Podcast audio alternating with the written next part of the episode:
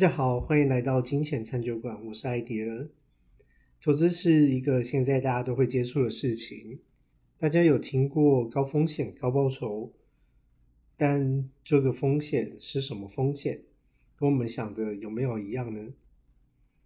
今天我们很高兴邀请到定方财务顾问的 Charles 来跟我们分享投资相关问题。欢迎 Charles。哎，艾迪尔好，各位金钱餐酒馆的听众们，大家好，我是 Charles。诶，说到投资，因为最近通膨的很厉害，嗯，都不知道该怎么好好投资，还是只能想着要吃什么。对啊，我这句话我也觉得这几年听到特别多，也很有感受。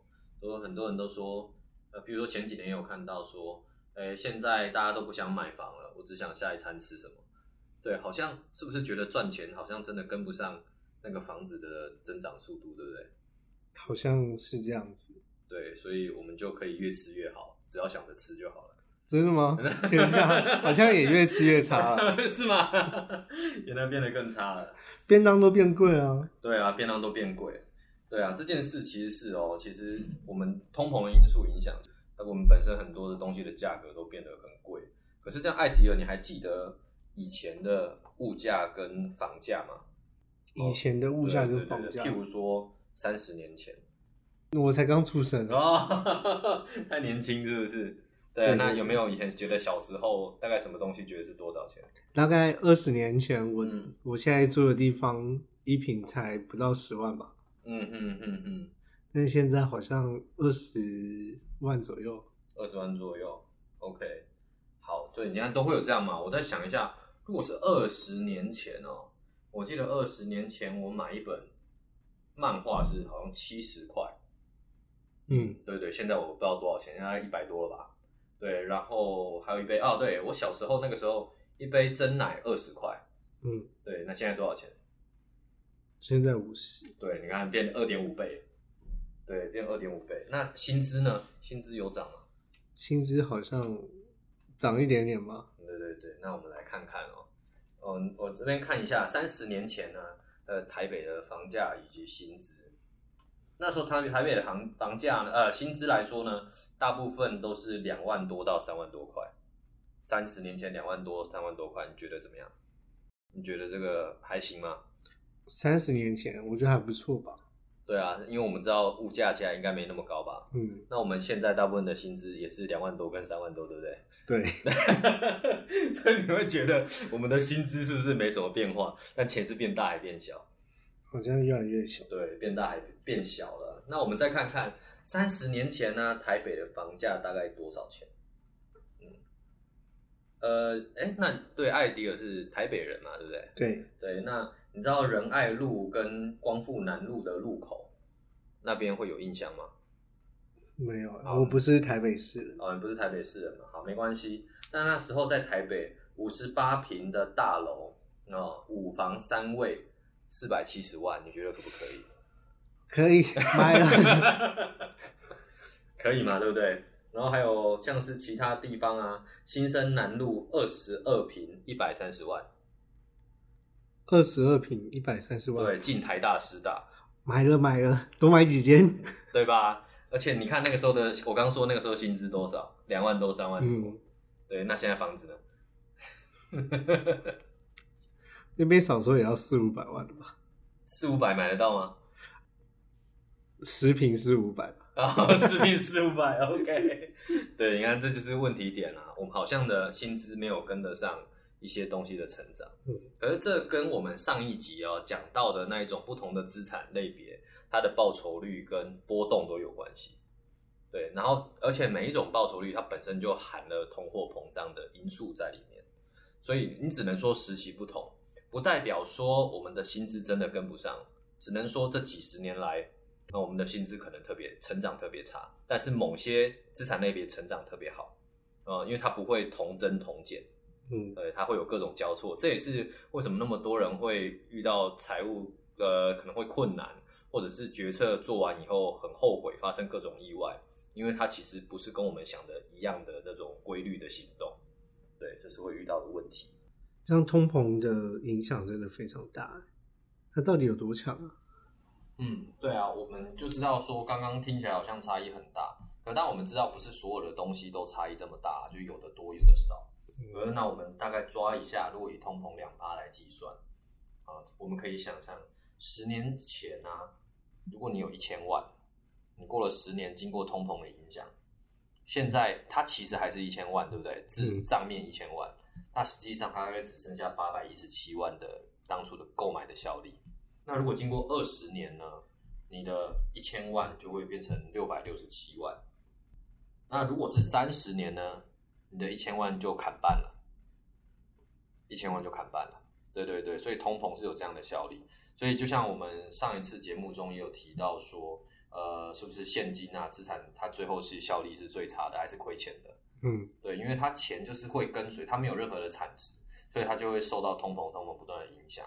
因为我们印了，我们有印的钱出来，但是实际上其他的资产的报酬都不会反映在钱本身的上面，因为其他东西会涨。嗯，对对，但钱自己本身是不涨的。对，这就是问题点，为什么会有通膨的原因？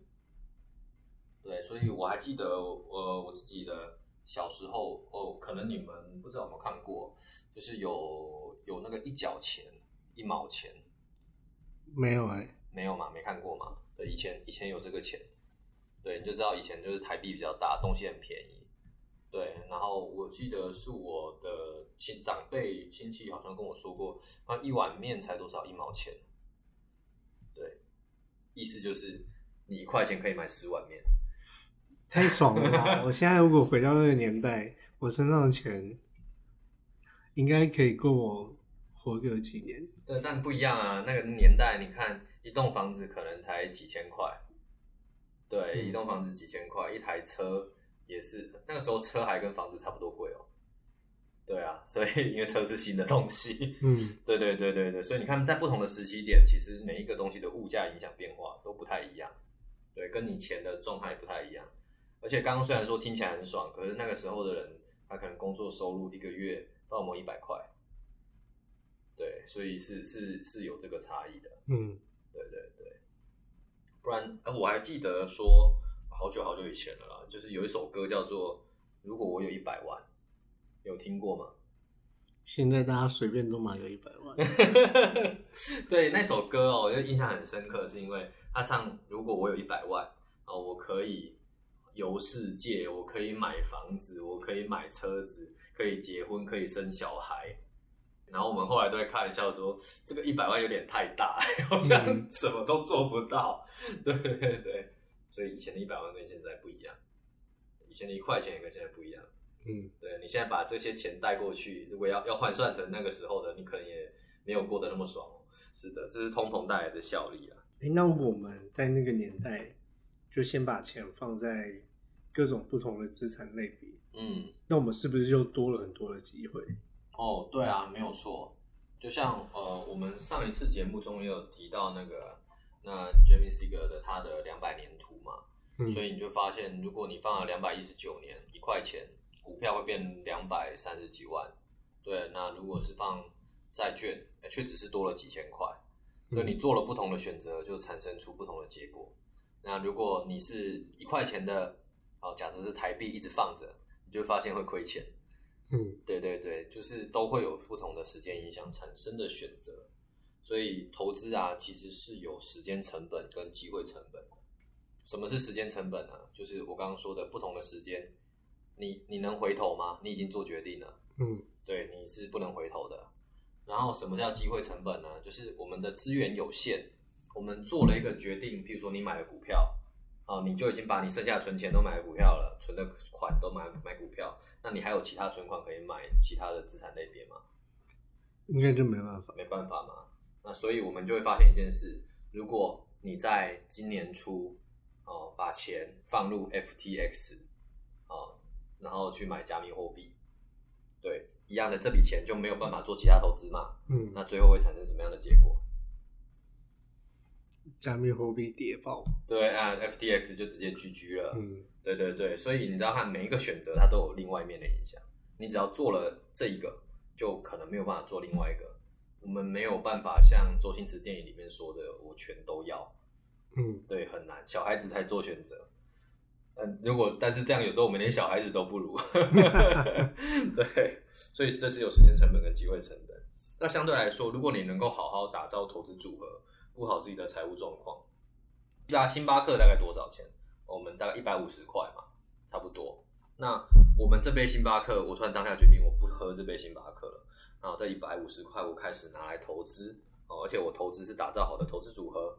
那三十年后，如果是八趴的复利，那它就大概会是一千五百块，哦，七八趴左右。那这个东西就是隐含了时间成本跟机会成本，因为我们做了不买星巴克的决定，这是机会成本。然后我们让它能够好好放到那个时间，这是时间成本。所以每一个选择其实都背背后都有这些东西，只是一般我们比较不会意识到。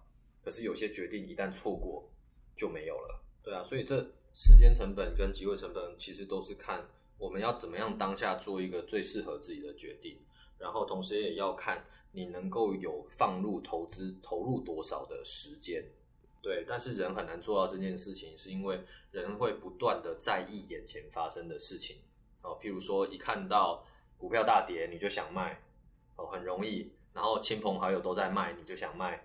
亲朋好友都在买，然后问你你怎么不买的时候，你就会觉得我不买好像是笨蛋，因为大家都在指责你的那种感觉，都是这一些东西在影响我们去做出一个可能不是最适合的选择，都是我们的本能关系啦。那有没有什么样的方法是可以让我们是可以让我们不这么容易被像是朋友啊或者是亲戚啊这些影响投资的决定呢？那对啊，因为。因为我们就是总是很难很难去看长期的东西嘛，都是受到当下影响，所以其实跟我们上一集也有提到有点像。我们运用投资要达到目标的时候，需要保持持续投资的能力。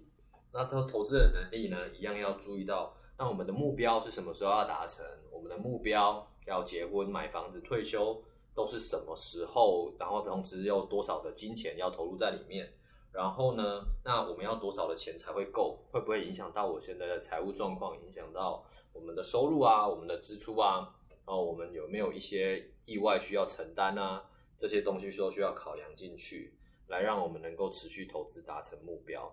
当我们有做好这种计划，像是这种人生蓝图的话，我们在判断每一个决策的时候，就已经有标准可以看。哦，我就不会那么容易受当下影响，而是知道会说。我现在想要买的这杯真奶哦，它跟我之后的买房子有没有什么关系？哦，这个时候我们就可以衡量了，是真奶重要还是房子重要？那每个人可能不一样哦。有的人说我不行，我一定要天天喝真奶，我房子可以晚个十年买。有的人就说哦，我知道了，我还是好想要房子，原来我买得到，那我就把真奶戒了吧。嗯，可是没有真奶解决不了问题。对，所以如果有就喝两杯。对，就喝两杯。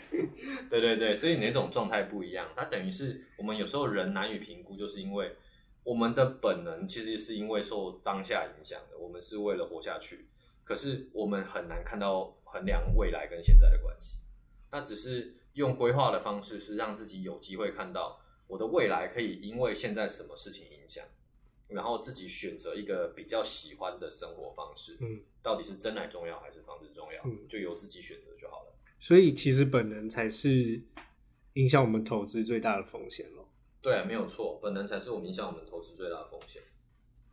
那他是怎么样去备受影响的？为什么没骂？再看得更远一点？嗯，因为本能对我们来讲哦，其实哦，讲投资好了。投资到现在发展下来，也不过是呃，可能大家比较有观念是几百年的历史，也不过几百年前才有就是这种证券市场。对，那再早一点点，人类的文明到现在也不过可能正确开始有文明，也可能也不到一万年吧。嗯，对，在之前，那我们是怎么样过生活的？有文明记载呀，我们是什么？我们是不是像动物一样？嗯，对啊，那我们的演化跟不上时代科技的进步。对，所以人类的本能主要是为了生存啊，因为生物很重要的两个本能嘛，一个叫做我要活下去嘛，另外一个就是我要生小孩。对人类来讲，原则上是你只要能生，生完你就可以死了。对你有传传递下去，你就可以死了。所以就是就是生存跟生育的能力。我们为了生存跟生育，就演化出几种要快速判断的本能。你不小，你还要在那边看到一只狮子往你走过来，你还要在那边想吗？我想一下，它是什么动物？好像是好像是狮子。对，然后遇到这种的这种有这种人的人，有这种基因的人，他应该会被吃掉、淘汰掉。对，这是生存嘛。所以通常我们只要看到那种，我们就已经会有马上本能反应。本能反应就三种，一个是我要跟他打架，第二个就是我要逃跑，第三个是我要站着不动，先吓吓他。对，看看是什么反应。对，所以原则上就是这三种。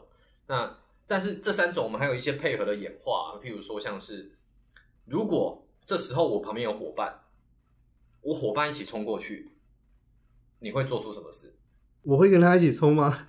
所有人呢？你只有一只狮子，然后旁边有几百个人，那就冲吧，那就冲嘛，对不对？因为你会觉得，哎，好像没有问题，几百个人没有问题。对对对，你会觉得很快就可以做出这种判断。嗯，对对对对。可是同时也有很多啊，譬如说，呃，我们也有讲过很多效应嘛。你走在路上，然后突然所有人都蹲下去，你会做出什么事？可能会跟着蹲下去，会跟着蹲下去嘛？因为你不知道发生什么事，你就会想跟大家一样。这些都是为了能够让我们快速生存的本能。可是投资是吗？所有人都卖掉股票，那股票就跌了。对，那你会不会想卖？他都跌了，为什么我还要卖？那是因为哦，现在我们不在那个情境内。对啊，有没有遇过你的亲戚好友全部都跟你说要买台积电的时候，你是什么感觉？然后新闻都在播台积电好，然后你的亲戚好友都说买了买了，你看我又赚多少？我昨天买，今天又赚多少？你会不会想买？我没有钱啊。那如果有钱呢？啊，如果有钱就买了。对啊，那但是如果反过来说，今年遇到大跌的时候，然后他们跌，然后每个都在那边哦，一直讲播台积电不好的状况啊，台积电股价一直跌啊，然后你的亲友一直跟你说哦，亏钱亏钱亏钱亏钱，你还持有，你是不是笨蛋啊？这时候你会什么感觉？你才笨蛋，你全家都笨蛋，他就是你全家你的亲戚。对对对，所以我们就会遇到这种问题，是因为我们就是生存是群体的，我们生存就受到这些本能的影响哦。然后本来还有一些影响啊，譬如说我们特别讨厌亏，嗯嗯，我们虽然也喜欢赚钱，但是我们更讨厌亏。我举个例好了，你这边我们现在来玩一个赌注，你有五十趴的机会赢，有五十趴的机会输，对，所以如果你输的话，你现在拿一百块来投资，五十块五十趴输的话，一百块就没有。但是如果你会赢的话，另外五十趴赢的话，那一百块会变两百块，你会不会赌？五十趴，对，五十趴你的一百块会变成零，或者是变成两百块，我不会。不会赌。那如果变成五十趴，你零，然后是变成零，输掉是零，然后五十趴赢了变成一百五十块，你会不会赌？赢了变一百五十块，更不会啊。不会嘛？那反过，那继续呢？五十趴变零，但是如果你五十趴，哦，我刚说错了，对，说错了，更不会，对不对？我说错了，应该是两百五十块，会不会赌？可是它赔率是一样的啊。对啊，五十趴变零啊，五十趴变两百五啊，比刚刚两百高啊，不会，不会。那五十趴变零，然后五十趴变三百块呢？也不会。那五十趴变零，五十趴变三百五十块呢？你如果是五十趴变零，五十趴变一千块，我可能就会。那那你觉得？你再想一想，三百五十块愿不愿意？已经三百五了，比原本的一百好多了。不要，不要。那四百块呢？你也不要，你不要，所以你特别贪。这个这个东西是那个一个心理学家丹尼尔康纳曼他的一个理论叫展望理论，嗯然后抓了很多他大数据分析，找很多的人，所以会发现说，平均下来啊，如果是零五十趴变零，跟五十趴变两百块，这种状况下是大家大部分是不要的，因为它其实其实是一致的，嗯，对，期望值是一样零嘛，一样啊，你要么其实你除以二，两百加零除以二还是一百啊，嗯所以没有人想做这样的事。对，那多少的时候愿意做呢？通常至少要需要达到两倍或到二点五倍，多两倍，所以可能会需要到三百块嗯哦，三百五十块、四百块的时候，人才会想要试试看。嗯对，所以这个反映了出来，其实人更讨厌损失，你需要有更多更多价格或更多更多机会，你才会想去搏搏看。对，所以在这种状况下，人如果觉得自己状况 OK 的时候，他可能就会想要去哦，我就放定存就好啦，哦，我放那种定存股，或者是放那种觉得啃起来很安稳的东西就好啦。嗯可是万一亏钱了呢？你的反应能维持一样吗？不会，因为你实际上看到亏钱以后，它可能只是你以为安稳，但它没有安稳。你看到它亏钱的时候，我们人的本能就开始发作，因为我们人很讨厌亏损。嗯人看到真的看到有亏损的状况的时候，你就会想要把它拼回来。对，所以当你的投资亏钱以后，你就会想再试试看，或者当你穷途末路的时候，你就会想要去搏身价。这好像赌博。对对，就是本能，赌博就是本能啊，嗯赌博就是运用你的本能在操作。对，所以你越有钱，你越反而不会去做这样子赌，你会希望越安稳。可是你越穷，越想要赌赌看，就像买乐透一样。嗯对，所以这是一种感觉，你要拼搏一个机会。对，可是这个在投资上是很不合理的，因为投资上的价格到底好或坏，不一定代表这个东西它长期来讲好或不好，而只是短期它刚好是这个价格而已，因为它波动有变化，有的人认为好，有的人认为不好，那不代表它好或不好，只是认为而已。嗯对对对，那但是我们就会忍不住收到各种消息轰炸啊，啊、然后朋亲朋好友啊，然后就是还有我们本人怕讨厌亏损啊，然后想要如果亏损想要冒险这些心态去做决定，所以我们这些决定都影响了我们当下的决策，完全想不到未来。对，那这是丹尼尔康曼康拉曼的另外一个理论叫框架效应。人也因为这些原因 focus 在现在的生存啊，生、这些本能，所以我们会把现在这个时间点事情的比重权重加的比较高，而忽略了未来跟过去，包含过去，我们对过去的感受会淡忘，对未来会模糊。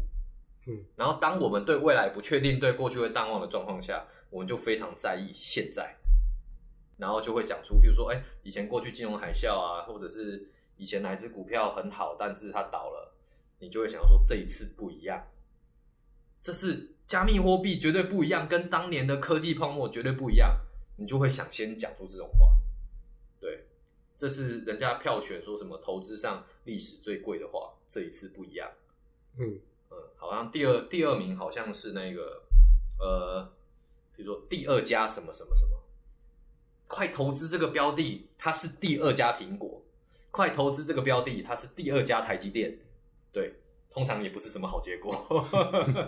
对，这两句话也很很贵重，就是也大家可以记在心里这样子，因为我们的本能实在影响我们太大了。